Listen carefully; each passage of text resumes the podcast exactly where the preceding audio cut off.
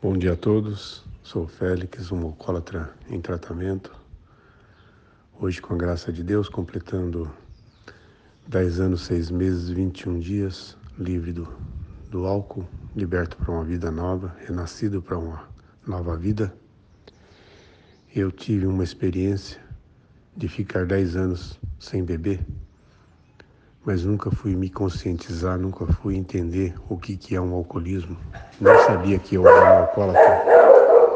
Eu me aproximei de Deus, me aproximei da família, mas nunca me distanciei do, do álcool. Eu era um bêbado seco. E devagarzinho a doença foi, foi minando a minha resistência eu fui começando a implicar com a minha fé, com a minha religião, com a minha família, com meus amigos e recaí. E por dez anos nessa recaída o buraco foi fundo, o poço parecia que era eterno, nunca terminava de cair. A minha sede pela cachaça era tanta que eu cheguei a sair de casa porque eu achava que a minha família me impedia de beber do jeito que eu queria, de ser livre para beber do jeito que eu quisesse. E estando morando sozinho, eu comecei a beber desesperadamente. Se com a família por perto eu já bebia bastante sozinho, então foi um, um trem sem freio. E até que no dia 6 de maio do ano de 2010,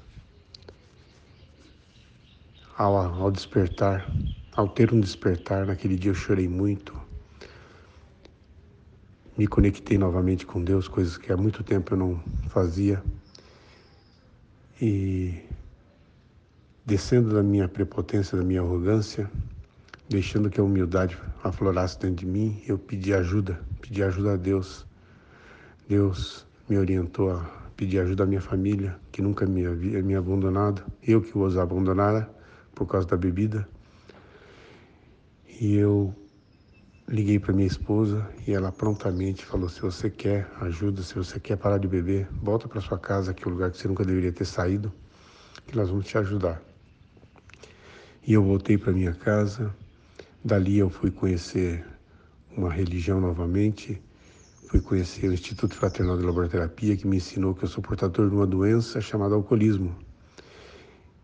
E esse alcoolismo, ele pode ser tratado, pode ser estancado, tudo isso através de evitar o primeiro gole, participar de reuniões e buscar conscientização. E é o que eu tenho feito até hoje. Obrigado a todos, uma boa reunião, um bom dia.